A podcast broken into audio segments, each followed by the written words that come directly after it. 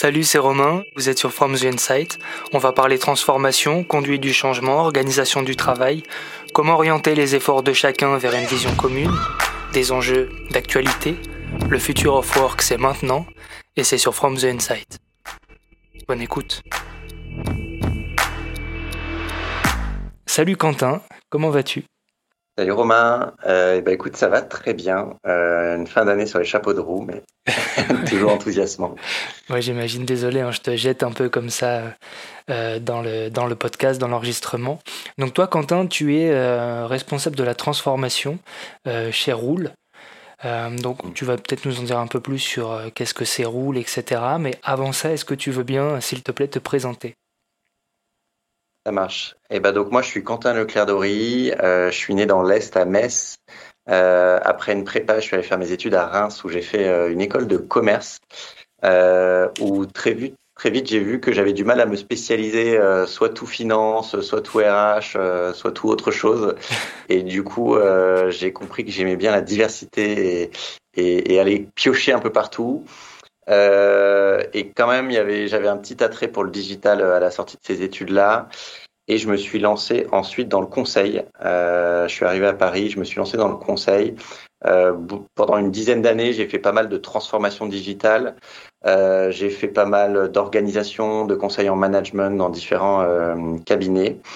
Et puis, depuis quatre ans, euh, j'ai rejoint Roule où je suis responsable de la transformation. Euh, et, euh, et, euh, et, donc voilà, de, de, de cette expérience de conseil où j'ai vu beaucoup beaucoup de choses différentes, j'ai expérimenté, j'ai beaucoup appris. Euh, au bout de dix ans, euh, dans le conseil, on gravit les échelons petit à petit. On est consultant junior, puis expérimenté, puis senior. Mmh. Et euh, quand je suis devenu manager, je me suis dit tiens, de plus en plus, le cabinet attend de moi plutôt de faire du business euh, là où moi j'avais choisi le conseil parce que j'aimais bien euh, régler le problème de mes clients et donc j'aimais bien arriver dans une boîte, euh, comprendre quel était le problème et puis les aider à trouver la solution. Et puis euh, quand on a commencé à me demander oui mais là ce serait bien d'avoir des objectifs, de venir chercher des nouvelles missions, etc. Je me suis dit tiens c'est plus trop ce que j'ai envie de faire et c'est ça qui m'a donné envie de rejoindre Roule et, et, de continuer à faire du conseil à régler des problèmes mais dans un environnement dans lequel je suis euh, un peu plus dans la durée, euh, ancré avec les réalités euh, humaines et les contraintes de, de, du lieu, quoi. Et puis de voir un peu plus l'impact que tu, de ce que tu fais ouais. parce que tu es là dans la durée. Mmh. Donc en fait, tu as rejoint Roule, ça fait 4 ans, c'est ça? Ouais, exactement. Ok, ouais, donc du coup, ça, ça change tout parce que c'est vrai que des missions de conseil où tu changes de boîte tous les, tous les quoi? Tous les 6 mois, un an, j'imagine? J'ai fait des missions de 2-3 semaines et j'ai fait des missions de 6 mois, euh, voire un peu plus. Ouais. Euh, mais c'est passionnant. Hein. Moi, le conseil, euh, je regrette pas du tout de l'avoir fait parce que, euh, surtout quand tu aimes le, le, changement comme moi, mm -hmm. de d'être immergé dans un environnement totalement nouveau, de devoir apprendre les codes, euh, comprendre les enjeux, comprendre les problématiques. Je trouve que c'est hyper passionnant et c'est un exercice de l'esprit euh, chouette aussi. Euh, ça m'est arrivé de passer d'une mission euh, dans une grande banque française à une mission au ministère de la Défense. Donc tu vois, ah en ouais, termes de les militaires et la grande banque euh, dans le service, euh, t'as l'impression de passer du noir au blanc ou du blanc au noir, chacun avec ses forces et puis ses difficultés. Mais euh, mais j'ai trouvé ça hyper stimulant. Et, et puis t'apprends ce que t'aimes et ce que t'aimes moins, là où t'es plus à l'aise, là où t'es moins à l'aise. Et puis t'apprends que même si t'as des environnements, je vais donner le ministère de la Défense euh, euh, par exemple, où tu te dis euh, oui, culture managériale très hiérarchique, etc. Donc tu te dis euh, pas forcément euh, ce que moi j'aime ou ce dans quoi je me reconnais. Et puis en fait, quand t'es plongé dans l'environnement, tu comprends que parfois ça peut avoir du bon. Et tu vois, j'avais un exemple d'un militaire assez haut gradé qui me disait bah tu sais Quentin, euh, si je suis avec des hommes euh, sur le front euh, et que je dis bah allez go, on y va, on va combattre, et qu'il y en a qui commencent à me dire ouais mais t'es sûr, attends en fait moi je voudrais qu'on en discute d'abord et que peut-être on va aller plutôt à droite et pas à gauche. En fait là tu comprends bien que pas le, le bon modèle moment, idéal dans ta tête il s'applique pas à tous les moments et à tous les tous les environnements. Et, et, du coup, ça te challenge aussi dans tes trucs un peu idées reçues ou, ou euh, idées un peu préfaites de, de ce que tu imagines être ce qui est bien ou pas. Et, euh, et, du coup, ça m'a vachement appris pendant 8, mois, 8 ans, 8-9 ans de conseil. Et, euh, et voilà, je, je regrette pas du tout le, les, les, expériences. Et, et, du coup, quand tu faisais du conseil, c'était quel type de, de mission? C'était surtout de la transformation digitale, tu disais, ou il y avait d'autres choses?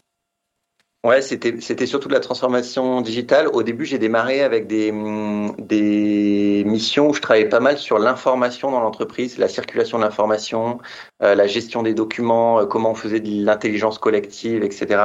Et c'était intéressant parce que c'était un petit bout du digital, mmh. euh, mais qui euh, travaillait à faire que les gens travaillent mieux ensemble dans l'entreprise. Donc je bossais sur des outils collaboratifs, des plateformes collaboratives. Alors aujourd'hui, ça paraît, euh, ça paraît simple et évident. On a des trucs comme euh, Notion, on a des, des, des, des chats, euh, on a plein d'outils qui existent, qui sont hyper répandus. Mais à l'époque, il y a 15 ans, un peu moins de 15 ans maintenant, en fait, c'était vraiment balbutiant. Les outils étaient loin d'être faciles d'utilisation. Et pour autant, on voyait bien qu'avec le digital, on allait pouvoir améliorer la façon dont les gens travaillent ensemble. Euh, et du coup, c'était des sujets assez intéressants et c'est un truc que j'ai toujours regardé. Là, je suis toujours très attentif à, aux connexions dans la boîte, à comment l'information circule bien, euh, comment mmh. euh, les gens arrivent à bien travailler, euh, à pas passer leur temps à chercher de l'information à droite à gauche. C'est un sujet auquel je suis assez euh, sensible encore aujourd'hui. Donc j'ai commencé voilà avec ces sujets de gestion d'information dans l'entreprise. Au fur et à mesure que j'ai grandi en expérience, de plus en plus, je me suis euh, attaché à, traiter des sujets de transformation digitale avec un peu plus de recul et de, stratégie. De bah voilà, le digital arrive, il y a des euh, jeunes acteurs qui viennent euh, bouleverser un peu un marché. Et ben comment on va pouvoir euh, auprès des grandes boîtes les aider à, se transformer et à, choper les, les capacités nouvelles que ça que ça que ça apporte? Ouais, j'imagine que c'est euh, au quotidien, c'est super intéressant. Euh, et comme tu le mm. dis, toi, tu étais là au balbutiement. Donc ça, mm. c'était pendant 8 ans, si j'ai bien compris, et puis tu es parti parce que euh, on attendait toi plus d'émissions finalement de, de, de, de, commercial à la fin. Oui. exactement. Et donc tu as rejoint Roule. Alors Roule, qu'est-ce que c'est? En, quelques Alors, Roule, c'est un club. Ouais, Roule, c'est un, club automobile en France. Mhm. Euh, on a 1 200 000 membres, donc des automobilistes français, qui généralement euh, souscrivent euh, chez nous au moment où ils achètent une voiture dans une concession. Et donc, on propose des services euh, d'assurance complémentaire, donc un peu comme une euh, complémentaire euh, santé, tu sais, qui vient rembourser ce que la mutuelle te rembourse pas. Eh bien, mhm. nous, on va rembourser les automobilistes quand leur assurance principale les rembourse pas. Donc, si tu te fais voler ta voiture, par exemple, et que tu as une franchise de 500 ou 600 euros par ton assurance principale, bah, nous, on vient venir la, la rembourser. Mhm. Donc, cette partie assurance, c'est une partie de notre activité.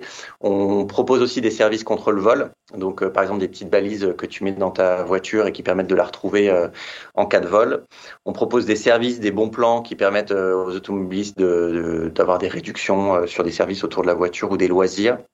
Et puis, euh, depuis quelques années maintenant, on a lancé une fondation qui travaille sur l'accès à la mobilité pour les plus précaires. On s'en rend pas toujours compte quand on vit à Paris et qu'on a plein de moyens de locomotion rapides et pas chers, mais pour beaucoup de Français qui vivent en zone rurale notamment, la voiture elle est essentielle pour se déplacer, aller travailler, acheter de la nourriture, aller chez le médecin. Et il y a beaucoup de gens en France bah, qui soit n'ont pas d'emploi, soit n'ont pas les moyens d'acheter ou de réparer une voiture. Et donc on essaye euh, bah, d'agir là-dessus, de faciliter l'accès euh, au permis de conduire, de faciliter l'accès à l'automobile et son entretien pour permettre aux plus précaires bah, de, de, de, garder le minimum de mobilité dont ils ont besoin pour euh, rester insérés dans la société. Donc ça, c'est une nouvelle activité qu'on a lancée il y a, il y a deux, trois ans.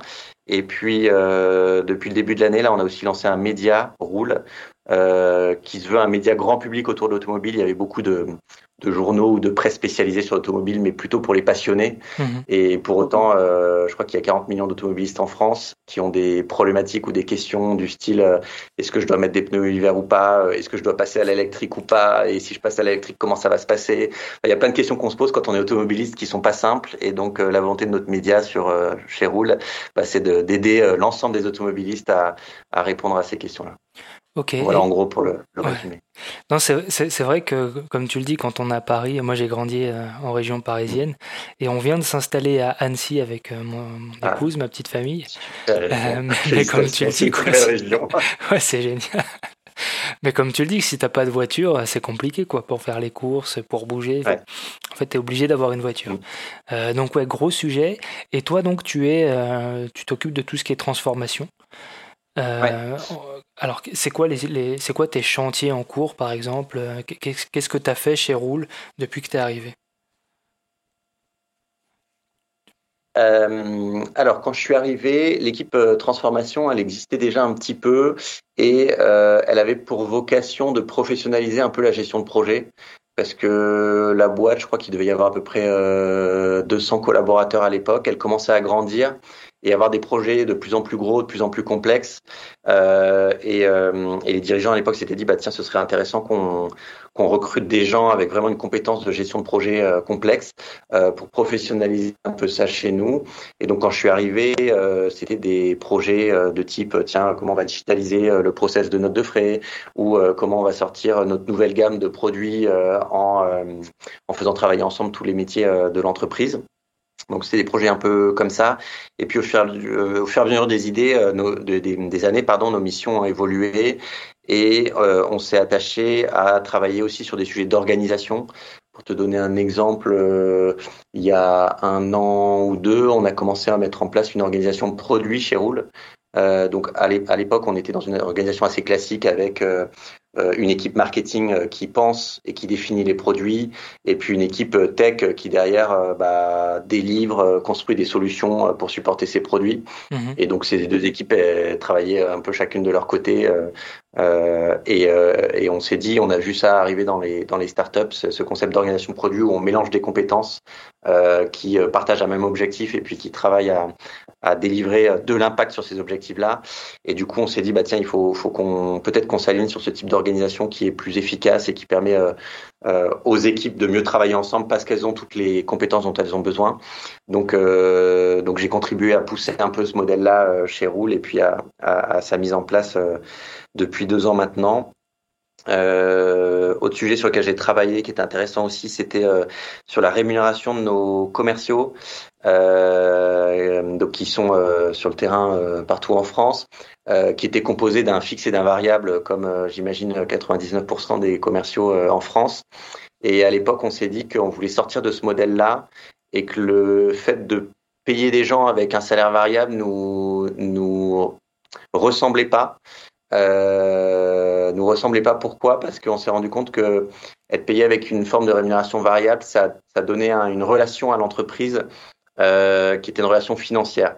Euh, C'est-à-dire que ce qui te fait lever le matin ou ce qui te fait te bouger euh, dans la journée, bah, c'était de dire est-ce que je vais avoir euh, X milliers d'euros euh, à la fin du mois mmh. Et qu'en fait, on voulait pas que les gens se lèvent pour ça. On voulait que tous les gens soient payés à leur juste niveau, donc au niveau du marché, qu'on soit pas surpayé ou sous-payé par rapport à d'autres boîtes. Mais en revanche, ce qui faisait la motivation, c'était plutôt le projet de l'entreprise, la fierté d'en faire partie, la qualité de nos produits, la qualité de la relation qu'on avait avec nos partenaires ou nos membres. Et, euh, et, donc ça, c'était quand même un gros changement parce qu'entre l'idée un peu idéale de tiens, on va, on va, on va changer la rémunération et enlever la variable, et puis la réalité où euh, en fait, bah, tu te dis mais attends, euh, c'est quand même un levier de motivation aujourd'hui. Si on l'enlève, euh, est-ce qu'il n'y a pas un risque que la motivation baisse, etc. Et donc à l'époque, j'ai travaillé avec bah, l'équipe managériale de du commerce chez nous euh, pour euh, bah, imaginer comment on pourrait faire cette transition, euh, qu'est-ce que ça a impacté, est-ce que vraiment ça allait tuer la motivation des équipes ou pas. Et donc on a préparé ça, on a mis quelques mois à réfléchir un peu à qu'est-ce qui faisait la motivation de chacun, euh, finalement c'est quoi la part du salaire variable dans la motivation et comment on allait remplacer ça par plus d'accompagnement managérial, par des nouveaux outils, etc. Et donc, euh, tu vois, c'est aussi un type de projet que j'ai pu gérer euh, qui était euh, intéressant. Et là, maintenant, depuis quelques mois, je bosse pas mal sur des, des, des sujets de gouvernance, à savoir comment on s'assure qu'entre la vision de la boîte et ce que chacune des équipes fait au quotidien, il y ait de la cohérence, que la vision elle soit claire et comprise de tous, et que chacun trouve bien sa place dans l'entreprise euh, en lien avec la vision et trouve que ce qu'il fait est utile au quotidien et contribue à, atteindre les objectifs de, stratégiques de la boîte. Ouais, donc ça c'est le sujet euh, du moment, c'est euh, ce qu'on appelle l'alignement stratégique en fait. donc c'est vraiment s'assurer que tout le monde à tous les étages va bien dans le sens de la, de la vision. C'est super intéressant. écoute, j'ai plein de questions par rapport à, Alors on va revenir un peu sur, sur le fait de mélanger les équipes. Euh, donc si j'ai bien compris, à la, base, donc il y avait le marketing d'un côté, le produit de l'autre, et l'un était un peu euh, commanditaire de l'autre. Euh, donc en gros, le si je schématise, le marketing venait avec les idées, le cahier des charges. Voilà les gars, voilà ce qu'il nous faut. Euh, et, donc, vous avez un peu euh, changé ça et mélangé les équipes. Donc, mm. euh, est-ce qu'on peut considérer du coup que les rôles deviennent un peu dynamiques? Est-ce que c'est des équipes qui étaient éphémères, qui, qui, se constituaient pour un projet et qui se défaisaient quand le projet était terminé? Comment ça se passe en vrai? Dans le nouveau modèle. Hein. Dans le nouveau modèle, ouais. ouais. alors, dans le nouveau modèle, on a découpé l'ensemble de nos de, de, notre activité en,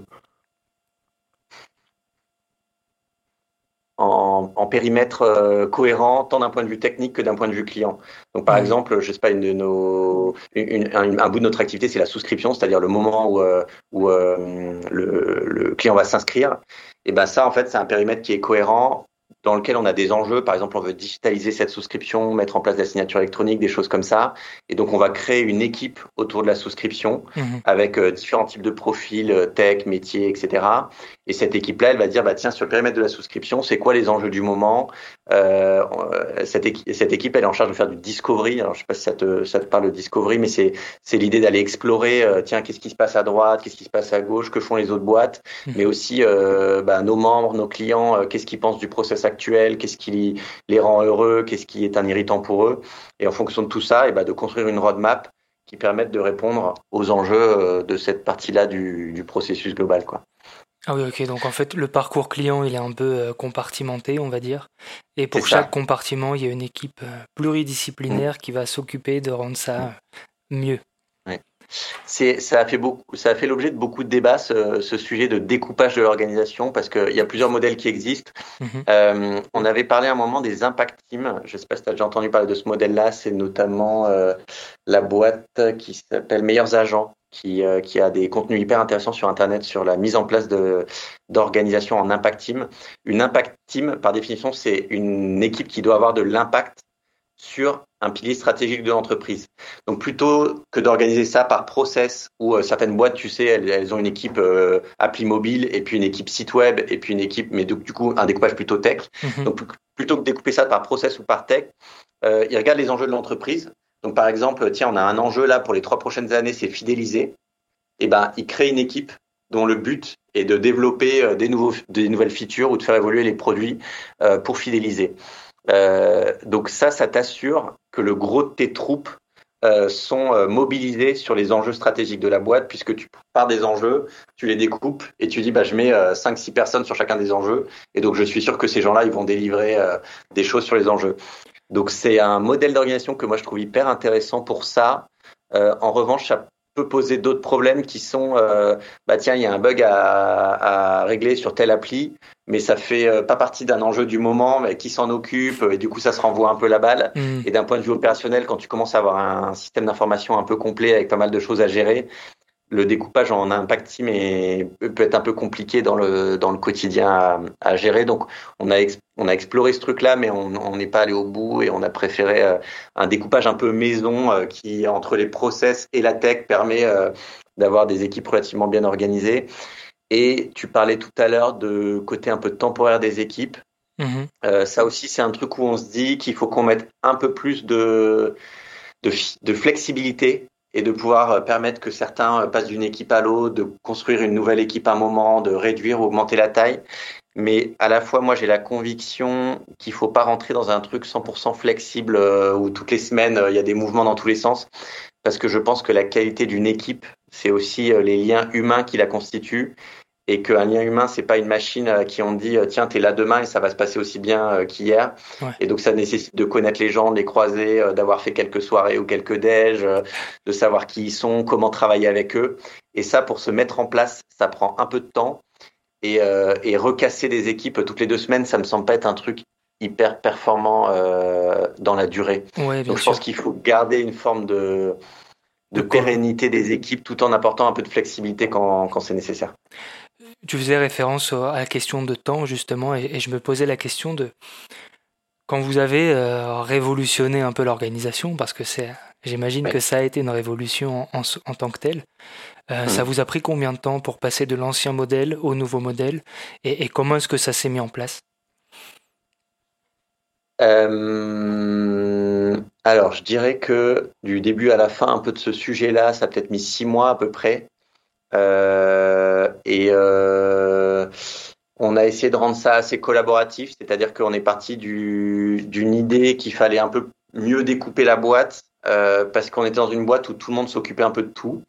Et on s'est dit, euh, c'est sympa, mais euh, c'est pas très efficace comme modèle. Et donc, on s'est dit, il faut euh, faire en sorte que chacun soit un peu plus focus au sein de son équipe sur les objectifs euh, qu'il doit, qu'il doit atteindre.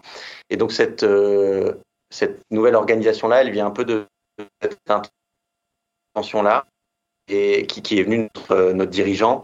Et derrière, on a essayé de la décliner étage par étage pour faire en sorte qu'au fil de l'eau, euh, on implique les équipes dans la réflexion en disant bah tiens, si on créerait tel découpage, euh, qu'est-ce que vous en pensez? Telle nouvelle organisation, ça, suppose des nouveaux rôles, donc des product managers. Des profils tech, euh, des tech leads dans les équipes, etc. Et donc ça nécessitait aussi d'embarquer des gens euh, bah, dans un changement de rôle. Je te disais tout à l'heure, market et mmh. tech. Ouais. Bah, il y a des gens du marketing qui étaient euh, chargés de marketing, qui sont devenus euh, product managers, et du coup, c'est pas du tout le même job. Les attentes sont pas les mêmes. Ça nécessite de travailler avec une équipe tech au quotidien. Donc, ça aussi euh, nécessité un peu de formation. Donc voilà, on est parti d'une idée du dirigeant, et puis on a essayé de le décliner en, en, en impliquant les gens un peu au fil de l'eau euh, pour permettre de construire quelque chose. Et nous, on est dans une logique euh, très incrémentale dans la boîte. On, a mis en place de l'agile euh, il y a plus de 5-6 ans, je crois, chez, chez Roule. Et, et, du coup, dans tous ces sujets d'organisation, là, on est aussi dans un mode aussi où on met en place un truc, on le teste, et on sait qu'il va pas être parfait, donc on va l'améliorer dans la durée. Et euh, on a une de nos, un de nos piliers culturels, c'est avancer par petits pas. Mhm. Bah, aussi dans les sujets d'orga, c'est important de le faire dans ce mode-là, en disant on met en place un truc là, mais c'est pas le truc parfait. Parce que si tu veux mettre en place l'orga parfaite, tu peux aussi passer deux ans dans les clair. salles de réunion à faire des slides et des trucs comme ça, mais ça ne semble pas être du tout le bon mode. Donc moi, je suis toujours euh, allons vite, euh, changer, créer quelque chose et le tester, Mhm. et puis ensuite on va l'affiner au fil du temps. Et vous avez Et donc, commencé par un- euh, pardon, vous avez commencé par une petite équipe ou vous l'avez directement appliqué à toute l'entreprise Euh, Euh, non, alors pour le coup, ouais, on l'a on l'a appliqué à l'ensemble des équipes concernées, donc c'était euh, une quarantaine ou une cinquantaine de personnes, euh, mais en faisant les choses de façon progressive, c'est-à-dire que les rôles ils ont évolué légèrement. mhm. Et puis par exemple à l'époque, on avait euh, des chefs de projet IT, donc plutôt côté tech, et puis euh, des chefs de projet plutôt marketing, euh, côté métier. Et euh, on s'est dit, mais est-ce qu'il faut qu'on garde deux personnes euh, euh, qui euh, animent un peu chacun l'équipe, un avec un profil tech, un avec un profil marketing? Et on s'est dit, bah oui, en fait, on peut pas demander euh, à la personne qui vient du market de savoir faire ce que fait euh, le chef de projet IT et inversement. Donc on a gardé des binômes comme ça qui travaillent ensemble avec l'équipe tech. Mhm. Et puis là, maintenant, euh, un an ou deux après la mise en place de cet orga-là, euh, bah, on s'est rendu compte qu'on pouvait euh, maintenant euh, euh, avoir plus qu'une seule tête par équipe. Et les gens ont maintenant des compétences un peu plus mixtes. Et donc, ça permet de d'améliorer cette organisation-là et, et de la redécouper. Et, euh, et là, il y a quelques mois, on a fait quelques ajustements au découpage qui était prévu jusqu'à présent, mais tout ça dans une logique de voilà, on fait, on teste, on regarde ce qui se passe, on fait pas mal de rétro avec les équipes. Donc la rétro, c'est on réunit l'équipe et on se demande euh, qu'est-ce qui marche bien, qu'est-ce qui marche pas bien, qu'est-ce qu'on peut faire pour euh, améliorer la situation. Et ça permet d'avoir plein de feedback et du coup d'ajuster les choses un peu au, au fil de l'eau. Tu faisais euh, tout à l'heure référence à la motivation. Alors c'était euh, pour les commerciaux, mais, mais en fait la motivation des, bah, des- équipes, c'est un sujet euh, commun à tout le monde et à toutes les équipes, pas seulement aux, aux commerciaux. Comment est-ce que vous avez résolu ce problème justement bah, de- de- d'enlever la prime ou en tout cas de la réduire? Par quoi est-ce que vous l'avez remplacée C'est quoi, c'est quoi les leviers de motivation des, des équipes pour vous? Euh, alors l'exercice là, on l'a fait vraiment sur la population commerciale. Et je pense que c'est important quand tu poses la question de la, mo- la motivation de de, de pas forcément le faire en règle générale parce qu'il peut y avoir beaucoup de choses différentes et, en fait euh, chacun est un peu unique. Donc en le faisant à l'échelle des, des commerciaux chez nous, on s'est rendu compte euh, que bon déjà ils avaient une rémunération fixe. Donc quand euh, tout n'est pas dans la dans la dans la rémunération euh, variable, c'est bête c'est bête à dire, mais euh, parfois on donne tellement d'importance à la rémunération euh, variable qu'on oublie que la grosse partie du salaire c'était quand même du, la rémunération fixe. Donc c'est bête, mais c'est quand même un, un, bout du truc. Euh, ensuite, nous, c'est des commerciaux qui sont sur les routes de France, donc ils ont des voitures qui sont plutôt sympas. bah, donc ça, ça fait un truc quand tu aimes la voiture et que tu es passionné par le sujet, bah, c'est un truc aussi sympa dans ton quotidien. Mmh. ils ont des relations plutôt sympas avec nos partenaires chez qui ils vont chaque jour bah ça, ça fait euh, aussi partie de la motivation parce que si tu démarres ta journée en disant je vais aller voir un tel, un tel, un tel et on va me crier dessus toute la journée, t'as pas la même motivation que si tu dis bah tiens, on va démarrer, euh, je vais apporter le petit déj et on va passer un, un moment sympa euh, avec nos partenaires. On a quand même des produits de qualité, donc ça c'est aussi important versus quand tu vends du vent ou un truc qui n'est pas de qualité, bah tu t'es pas forcément très à l'aise dans tes baskets. Mmh on a des relations humaines dans la boîte qui sont assez fortes et assez sympas. Euh, donc tu vois, ça c'est quelques-unes des choses qui sont sorties quand j'ai animé euh, les ateliers euh, avec les managers notamment, euh, qui sont sortis comme étant des trucs qui font que bah, tu as plaisir à, à, bosser dans notre boîte mhm. et, et tu trouves ta motivation là-dedans. Tu as aussi le goût du challenge de bah, on fixe des objectifs, on les voit progresser et puis on voit qu'on arrive à les atteindre. Et donc tu sens que bah, ce que tu as fait a été utile et tu as mis du gaz, mais, mais derrière tu, tu vois concrètement les indicateurs qui deviennent verts. Donc, euh, tu vois, ça fait partie des choses où on s'est listé et où on s'est dit, bon, OK, la rémunération euh, variable, c'est un bout de la motivation, mais il y a plein d'autres choses. Et donc, si tu enlèves euh, le petit bout de la motivation qui est lié à la rémunération variable, bah, tu dis, j'enlève un petit bout, par quoi je le compense? Mmh. Et à l'époque, on s'est dit que l'accompagnement managérial était hyper important. Euh, c'est-à-dire de, de, de, vraiment euh, donner euh, au manager son rôle d'accompagnement humain, de se demander bah, comment vont les équipes, qu'est-ce qui va bien, qu'est-ce qui va pas bien, comment on peut améliorer les choses, de quoi tu as besoin pour que ça aille mieux. Et que ça, c'était un truc hyper important pour garder la motivation, voir quand il y avait une baisse de motivation, etc. Et on a aussi travaillé sur les outils. à l'époque, on avait sorti ce qu'on appelle un cockpit, qui était un peu les 10-15 euh, indicateurs clés que doit regarder un commercial chez nous, dans lequel il y a à la fois euh, des indicateurs euh, quantitatifs de, de, business, mais aussi des indicateurs plus qualitatifs autour de la qualité de, de, la façon dont, dont, sont vendus nos produits, autour de, du réglementaire, autour des sujets plus qualitatifs du moment. Et, euh, et, euh, et, donc ce cockpit-là, qui était hyper visuel, permettait vraiment, euh, tu vois, le matin, euh, je me lève, je regarde le truc et je sais euh, là où c'est rouge, là où c'est vert, là où c'est orange, et du coup je sais où je peux mettre du gaz ou pas. Donc ça nous semblait aussi important ce truc visuel d'outils pour se dire, tiens, je vais chercher le vert partout et, ça crée un, un ça, ça, ça, ça t'aide à savoir où mettre du gaz au quotidien. Hmm. Ça, c'est un outil que vous avez développé euh, en interne, c'est ça? Ouais, on a des outils de BI euh, avec une équipe qui est dédiée, euh, un peu en mode centre de service. Hmm. et donc, on a construit l'idée du truc avec eux. On a d'abord regardé un peu ce qui se faisait à droite, à gauche, ce que proposaient les outils du marché. Et comme on a toutes les données chez nous, qu'on savait à peu près quels étaient les indicateurs importants, on a essayé de construire un truc qui nous ressemble et qui s'intègre dans les outils du quotidien qu'utilisent les gens aujourd'hui. C'est intéressant ce que, ce que tu dis quand tu dis bah voilà, j'ai plusieurs indicateurs et je sais un peu où est-ce que je dois euh, charbonner mm. en gros pour que, pour que ça aille dans le bon sens. Euh, mm. Et cette notion-là, vous l'appliquez seulement aux commerciaux ou c'est euh, où il y a d'autres tableaux de bord, d'autres dashboards pour les autres équipes? Mm. Je dois dire que les commerciaux sont les plus friands euh, parce que c'est des gens qui sont euh, peut-être plus que la moyenne euh, dans la fixation d'objectifs, le suivi des mmh. objectifs, etc., avec des données très chiffrées. Mmh. mais ça commence à se diffuser un peu partout.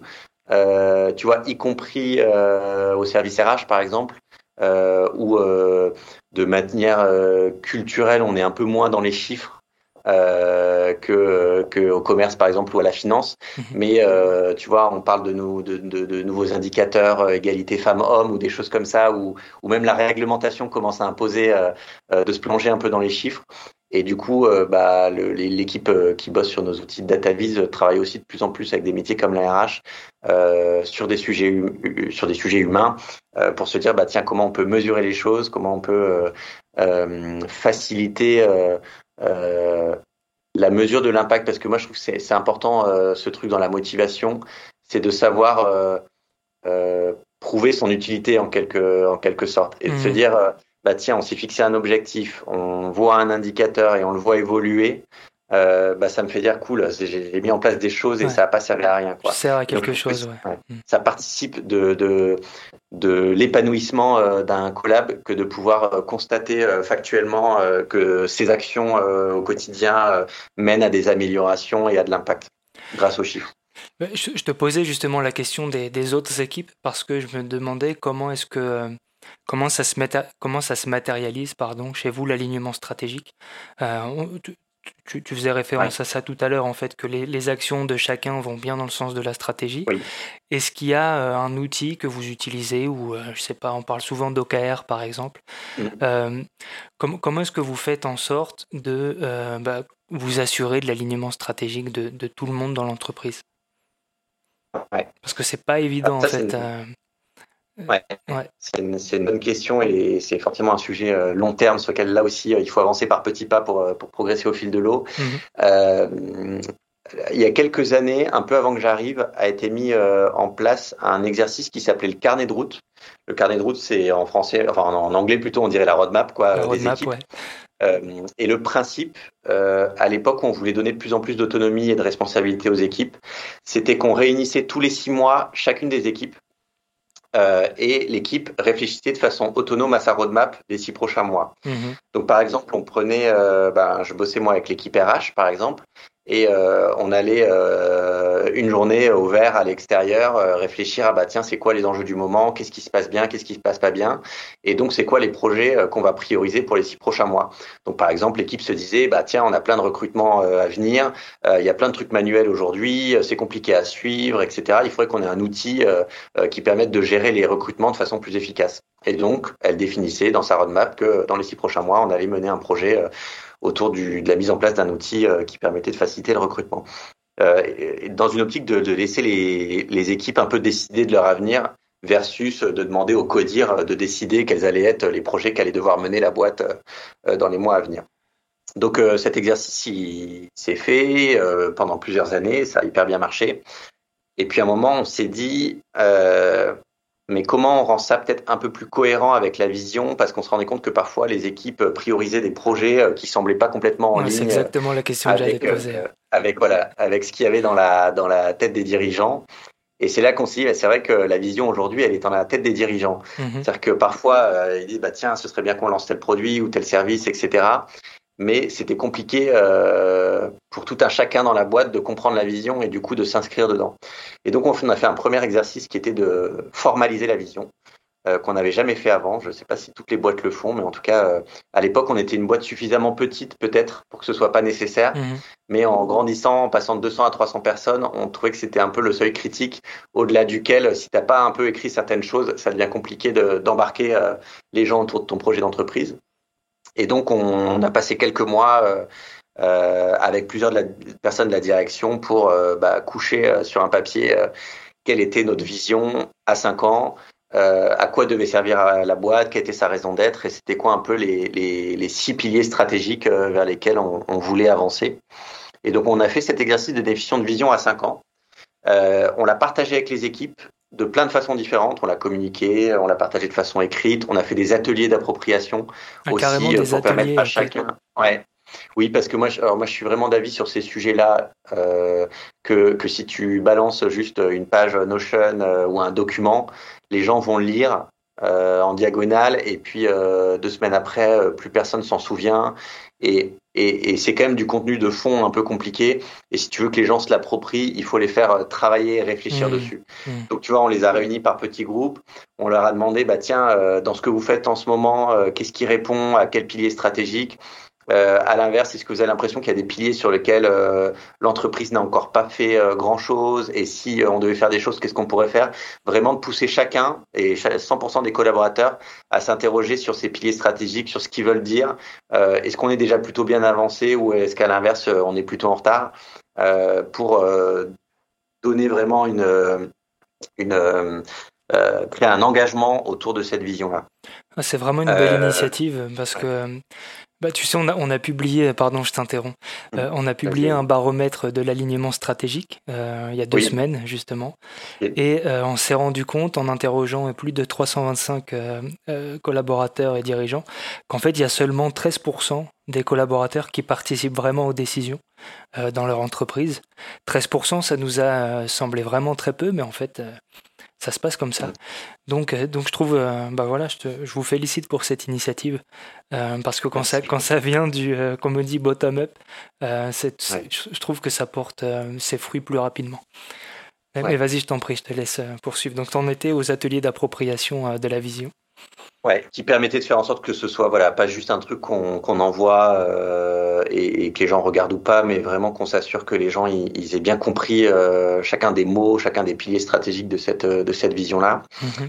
Et puis euh, bon, le temps est passé, on a eu des nouveaux des nouveaux carnets de route et qui étaient un peu plus connectés à la vision, mais on sentait que l'alignement était encore pas parfait et notamment par exemple dans des équipes support euh, je vais donner un exemple. Euh, euh, si je prends la finance, par exemple, tu vois, il, regardait la vision à 5 ans autour d'une expérience client hyper positive, autour d'un ancrage territorial, des choses comme ça, enfin des, enjeux stratégiques qu'ils comprenaient, mais ils se mais nous, finance, est-ce que vraiment on contribue à ça? Mmh.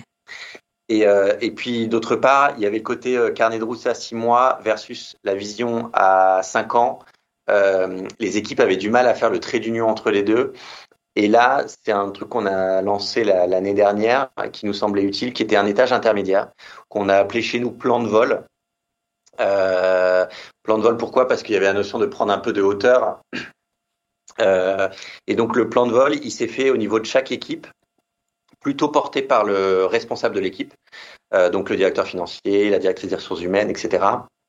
Et chaque directeur, en fait, a, regardé la vision et s'est dit, ben, comment je décline ça dans mon équipe, en enjeu de mon équipe, à horizon plutôt un an, un an et demi. Mmh.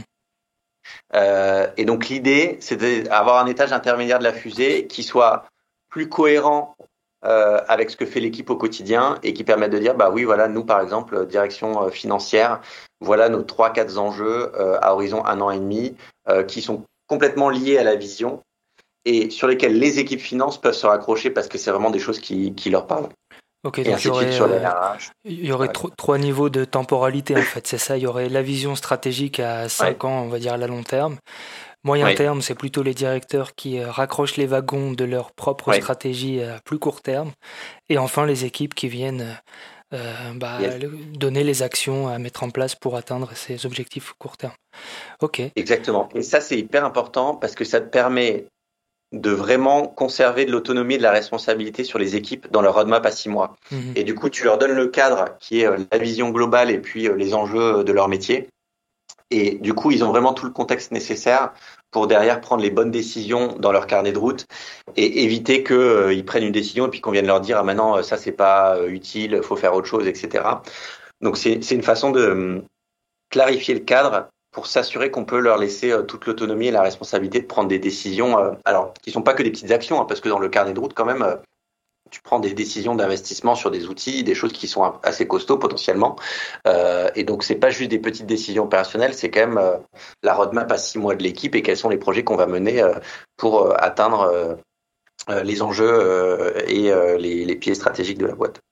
Et cette roadmap, ils la font euh, entre eux, en fait. Si on reprend l'exemple des équipes produits, marketing qui sont mélangées, euh, voilà, ils se réunissent et se disent, bah voilà ce qu'on va faire euh, pour atteindre ces objectifs. Ok, super intéressant. Exactement. Et, l'idée, c'est bien que, c'est ce qu'on essaie de faire au fil de l'eau, que à la fin du process, on ait bien 100%, 100 des collaborateurs qui aient contribué au carnet de route et qui aient donné leur avis sur, tiens, ça, ça marche bien, ça, ça marche pas, il faudrait améliorer ça, il faudrait lancer tel ou tel projet.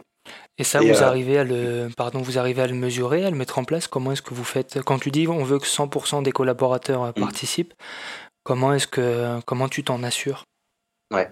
Alors, c'est justement dans mon équipe, dans l'équipe Transfo, qu'on est euh, maître un peu de ce process-là. Et donc, chaque métier de la boîte a quelqu'un dans mon équipe qui va venir l'accompagner pour organiser cette journée, solliciter les gens, organiser la prise de décision c'est très facile quand tu as une petite équipe. Donc, euh, quand tu as une équipe euh, finance avec euh, une trentaine de personnes ou une équipe RH avec 10-20 personnes, euh, bah, c'est pas difficile. On prend toute l'équipe et on les réunit une journée pour réfléchir à ces sujets-là. quand c'est des beaucoup plus grosses équipes, c'est un peu plus compliqué. Donc, par exemple, si on prend la relation client chez nous, c'est plus d'une centaine de personnes sur plusieurs sites qui doivent continuer à pouvoir répondre tous les jours à nos clients. Mmh donc, euh, euh, bah, typiquement, là, on essaie d'organiser ça par petit atelier pour récupérer du feedback, euh, faire une synthèse et puis prioriser les choses en plus petits comités. Donc, on essaie de, trouver des ajustements en fonction de la taille de l'équipe, mais on essaye vraiment de faire en sorte que tous les six mois, chacun des collaborateurs ait pu participer de près ou de loin à ce processus de construction de la roadmap. Ok, super. Il y a, tu faisais référence à Notion tout à l'heure, c'est, l'outil que vous utilisez pour gérer ça ou, ou vous utilisez d'autres choses, je sais pas, euh, Excel, PowerPoint? Alors, de façon classique, on utilise depuis longtemps euh, la suite Office, euh, Excel, PowerPoint, etc. On a utilisé beaucoup SharePoint pour stocker, partager des documents, travailler de façon collaborative. Mhm. Et il y a quelques années, on a vu Notion arriver. Moi, quand j'ai vu le truc à l'extérieur, dans certaines petites boîtes, etc., je me suis dit, ah, c'est intéressant. c'est vraiment un nouveau modèle de collaboration parce que tu sors du PowerPoint où tu passes beaucoup de temps euh, à, faire du design, euh, des choses comme ça, à mettre en forme. Et tu as un modèle qui ressemble un peu à un Wikipédia, euh, donc qui d'une certaine façon peut penser à un ancien modèle, mais dans lequel tu passes plus de temps sur la structuration et le fond que sur la forme. Mhm. Et je trouvais ça intéressant. Et surtout, je voyais euh, je suis pas mal sur les réseaux sociaux et je voyais beaucoup d'enthousiasme, beaucoup de gens qui disaient ouais c'est super, je suis passé à Notion, euh, j'organise mes vacances avec, etc. et je me disais mais tiens s'il y a de l'enthousiasme autour d'un truc, c'est quand même rare euh, d'avoir de l'enthousiasme autour d'un outil collaboratif parce que quand tu parles de SharePoint aux gens ou de choses comme ça, euh, généralement euh, ils sont pas en mode. On n'organise pas nos vacances avec, voilà. ouais, c'est clair. voilà, on n'organise pas nos vacances avec SharePoint ou, ou Excel, alors peut-être parfois, mais, mais pas tout le monde. Et donc je me dis tiens c'est curieux, creusons un peu le truc. Et puis on a testé dans mon équipe du coup par petits pas. On s'est dit tiens on va on va essayer euh, on va essayer Notion. Euh, on a vu que c'était une façon de regrouper un peu tous les outils en un et plutôt que de faire des Word, des PPT, des Excel, des trucs, bon, en fait, tu pouvais faire 95% euh, de ta collaboration dans Notion. Mhm. Et puis parfois, quand tu as un usage très particulier, euh, tu dois faire une presse devant 150 personnes, bah là, tu continues à utiliser PowerPoint. Ou tu dois faire un fichier Excel avec 5000 lignes, tu continues à utiliser Excel. Mhm. Mais ça, c'est des, 5% de notre collaboration parce que tout le reste peut être fait au sein d'un seul outil euh, Notion qui est facile, pratique d'utilisation, agile, etc. Mmh. Et du coup, euh, euh, à l'époque, on avait, euh, on était allé voir deux trois startups aussi qui utilisaient Notion pour avoir un peu leur avis. Et ce qui était ressorti, c'était que euh, dans une boîte comme la nôtre, c'était utile d'avoir une personne en charge du knowledge management euh, et on avait vu ça dans deux trois startups, tu vois, qui n'étaient pas des grosses boîtes, mais qui étaient 100, 150, 200, et qui disaient, bah nous, comme on grandit vite, qu'il y a plein d'infos, que les gens sont pas mal à distance et qu'il faut être efficace, euh, on pense que c'est utile d'avoir quelqu'un qui est responsable euh, d'organiser l'information de façon à ce qu'elle soit facilement accessible pour tous. Euh, et donc, euh, on a recruté un knowledge manager dans nos équipes, euh, qui était un ancien professeur de français qui s'est reconverti. et, et c'est hyper intéressant parce que tu, tu, te rends compte de la valeur que ça a de rendre l'information facilement accessible, organisée, etc., que les gens ont besoin d'être accompagnés pour ça. Mmh. Euh, nos méthodes de travail ont pas mal changé parce que on était dans une, on est une boîte familiale assez ancienne. Hein, on a 40 ans, euh, roule. Euh, et au départ, on était une boîte plutôt familiale, beaucoup dans l'informel, euh, dans la discussion, on faisait beaucoup de réunions. Et on a voulu euh, améliorer un peu ça pour se dire que pour être un peu plus efficace, il faudrait probablement faire un peu moins de réunions, être un peu plus formel, partager un peu plus d'informations. Mais tout ça, c'est des changements d'habitude assez forts et ça s'accompagne parce que quand euh, toute ta vie, tu as été habitué à faire de l'oral, devoir passer à de l'écrit, à structurer de l'écrit, bah, c'est une autre façon de travailler mmh. et c'est important de l'accompagner. Donc euh, donc c'est pour ça qu'on a recruté ce, ce knowledge manager et, euh, et, euh, et c'est chouette parce qu'on voit que les choses petit à petit se mettent en place et et un truc dont j'ai pas encore parlé mais qui est important euh, tu, tu, dis en introduction, euh, je crois, tu parlais d'entreprise euh, libérée ou de, de façon d'organiser l'entreprise euh, de façon plus horizontale. moi, j'ai été beaucoup inspiré par une phrase du CEO d'une boîte qui s'appelle Buffer, qui s'appelle Joël Gascogne, qui disait si vous voulez que les gens prennent d'aussi bonnes décisions que vous, il faut qu'ils aient accès aux mêmes contextes et aux mêmes informations. C'est-à-dire que quand tu veux aller dans une logique un peu d'entreprise libérée où les décisions sont prises par, par les gens qui sont dans l'action au quotidien, bah, il faut qu'ils aient les bonnes informations à leur disposition pour prendre les bonnes décisions. Et souvent, les dirigeants ont l'impression qu'ils prennent euh, des bonnes décisions parce qu'ils ils sont parfois plus intelligents que les autres, etc. Bah, en fait, c'est aussi parce qu'ils ont de la hauteur, ils savent ce qui se passe un peu partout, mhm. ils connaissent à la fois euh, euh, les enjeux économiques du moment, les enjeux de marché, ils connaissent les concurrents, etc. Ils ont beaucoup d'informations à leur disposition, donc naturellement, ils ont la capacité à prendre des bonnes décisions. Et les, équipes opérationnelles, parfois, bah, elles sont euh, enfermées euh, dans leur bureau. Euh, ça échange pas beaucoup à droite à gauche. On ne sait pas où en est les, les, les, finances de la boîte. on voit pas trop ce qui se fait à côté. Et du coup, le, la prise de décision peut pas être aussi aussi efficace. Donc moi, je suis beaucoup dans, enfin, je crois beaucoup à la transparence dans les organisations parce que je pense qu'en rendant les informations accessibles au plus grand nombre, eh ben, tu permets à chacun de prendre de meilleures décisions. Mmh. Ouais, c'est vrai qu'il y, a un vrai enjeu autour de la, autour de la transparence. Euh, et, ça me mm. permet de faire le pont avec euh, un sujet euh, que tu voulais évoquer, ce qui, sont les enjeux environnementaux. Et sur le fait d'engager les collaborateurs justement pour définir les objectifs de progression et d'impact sur ces sujets. donc ça implique aussi d'être transparent sur bah voilà, qu'est-ce qu'on fait de bien, qu'est-ce qu'on fait de mal et qu'est-ce qu'on peut changer. Comment est-ce que mm. tu as, comment est-ce que tu as mis ça en place chez Roule Ouais. Alors, sur les sujets environnementaux, euh, et c'est intéressant que tu parles de transparence parce que moi, j'ai deux choses qui me viennent à l'esprit quand tu, me, quand tu me dis ça. La première chose, c'était le bilan carbone. Mhm. Euh, ça, je pense que c'est c'est indispensable que chaque entreprise aujourd'hui fasse son premier bilan carbone et mesure euh, quel est son impact sur l'environnement et le partage avec l'ensemble de ses collaborateurs pour que chacun soit bien conscient euh, bah, de là où on part et puis ensuite de comment on peut évoluer euh, pour améliorer euh, et réduire l'impact qu'on peut avoir sur la planète.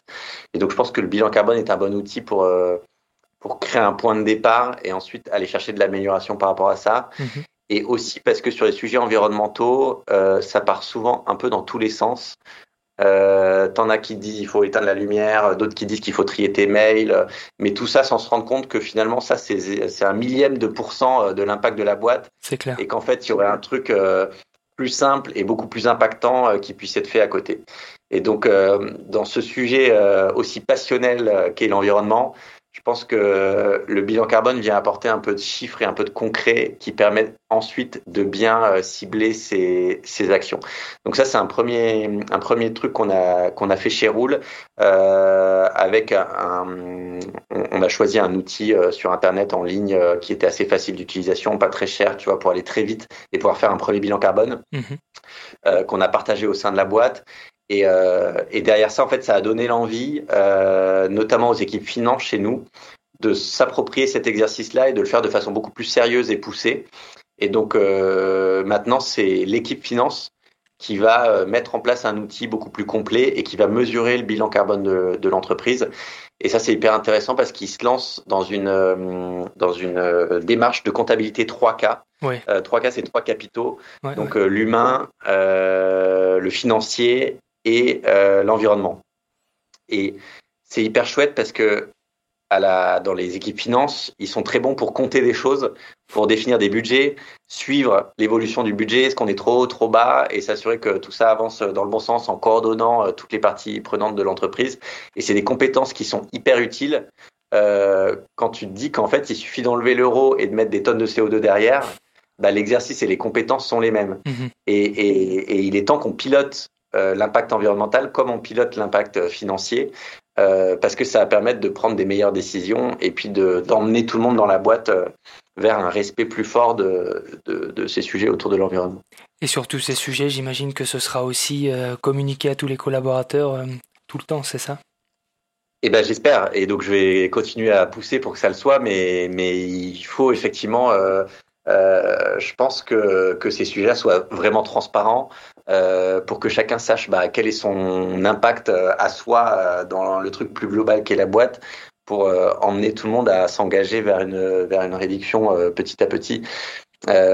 donc oui, oui, il faut que ce soit partagé. Et puis l'équipe finance, de plus en plus d'ailleurs, elle travaille à, à rendre son métier euh, plus compréhensible euh, de l'ensemble des équipes. Euh, il bosse sur une espèce de chaîne YouTube, tu vois là, pour justement expliquer c'est quoi le métier de la finance, c'est quoi les métiers de la finance et faire connaître ça au plus grand nombre parce que que ce soit des euros ou du ou de l'environnemental d'ailleurs, je trouve ça utile que que les salariés de la boîte soient au courant de, de comment se, se, porte la boîte d'un point de vue financier hmm. et quel est son impact d'un point de vue environnemental. Super cette, Donc ça, c'est le sujet, cette initiative. Ça, c'est le sujet bilan carbone. Et un, une autre chose qu'on fait euh, en ce moment, c'était un gros sujet de l'année 2022 et on arrive, on arrive au bout là, c'est l'animation de fresque du climat. Mmh. Euh, la fresque du climat, c'est un atelier collaboratif euh, qui permet de comprendre les enjeux du réchauffement climatique et comprendre D'ailleurs, qu'est-ce qu'on met derrière le dérèglement climatique On entend parler de montée des eaux, on entend parler de réchauffement, mais en fait, parfois il fait plus froid. donc, le truc, euh, on entend parler de ça toute la journée, mais on comprend pas toujours les liens entre tout ça. Et la fresque du climat est un super atelier pour, euh, pour mieux comprendre euh, bah, les liens entre tout ce qui se passe autour du climat. Et, euh, et donc la personne qui a, qui a créé ça, Cédric Rionbach, qui donnait des cours en, il donnait des cours en université et il trouvait les gens euh, qui avaient l'air de s'ennuyer un peu dans ses amphis. Et, et, au fur et à mesure, il est venu mettre du jeu euh, et de l'animation d'ateliers euh, autour de ces cours sur le climat. Et il a vu que ça marchait beaucoup mieux, hmm. que les gens euh, s'appropriaient les choses. Et puis s'il a créé cette fresque aussi, c'est parce qu'il s'est dit si les gens n'agissent pas aujourd'hui, c'est avant tout parce qu'ils n'ont pas compris ce qui est en train de se passer. Donc la fresque du climat, c'est de donner aussi l'information aux gens, les rendre conscients de ce qui se passe, pour qu'ensuite ils aient envie, ils aient envie d'agir. Et, et, je pense que c'est un, un, super exercice euh, responsabilisant euh, qui permet d'engager les, les, gens autour de ça. Et nous, on s'est mis comme objectif là cette année de former 100% de nos collaborateurs à la fresque du climat.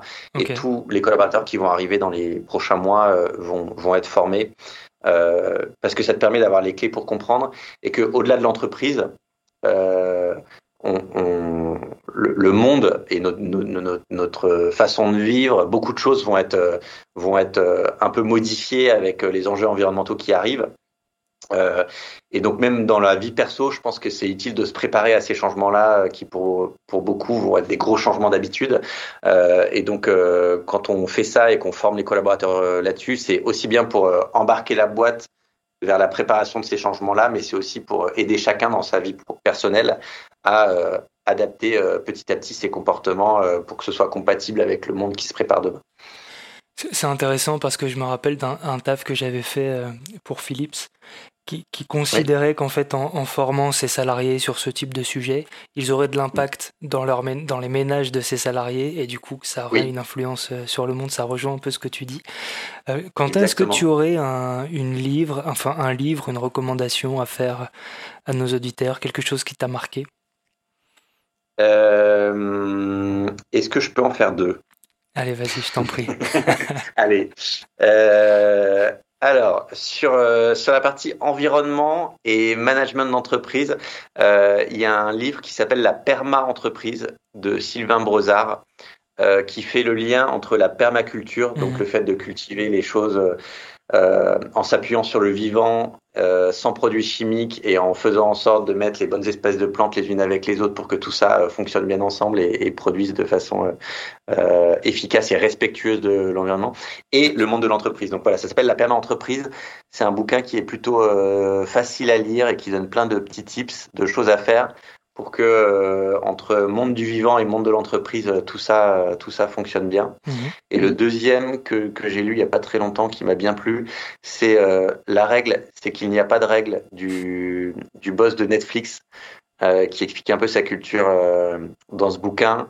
et moi, moi qui, dans mon rôle de transformation, bosse pas mal sur les outils, les process, etc., je me rends bien compte que moins il y a de règles, plus les gens sont responsables dans l'organisation, euh, mieux ça se passe.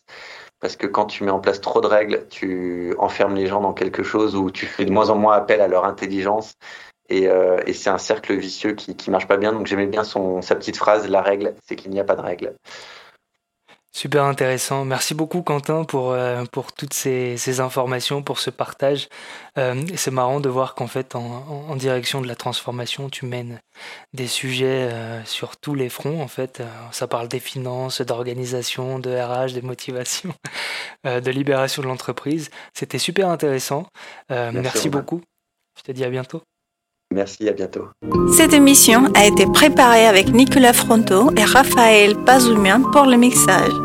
Retrouvez-nous sur fromtheinside.com.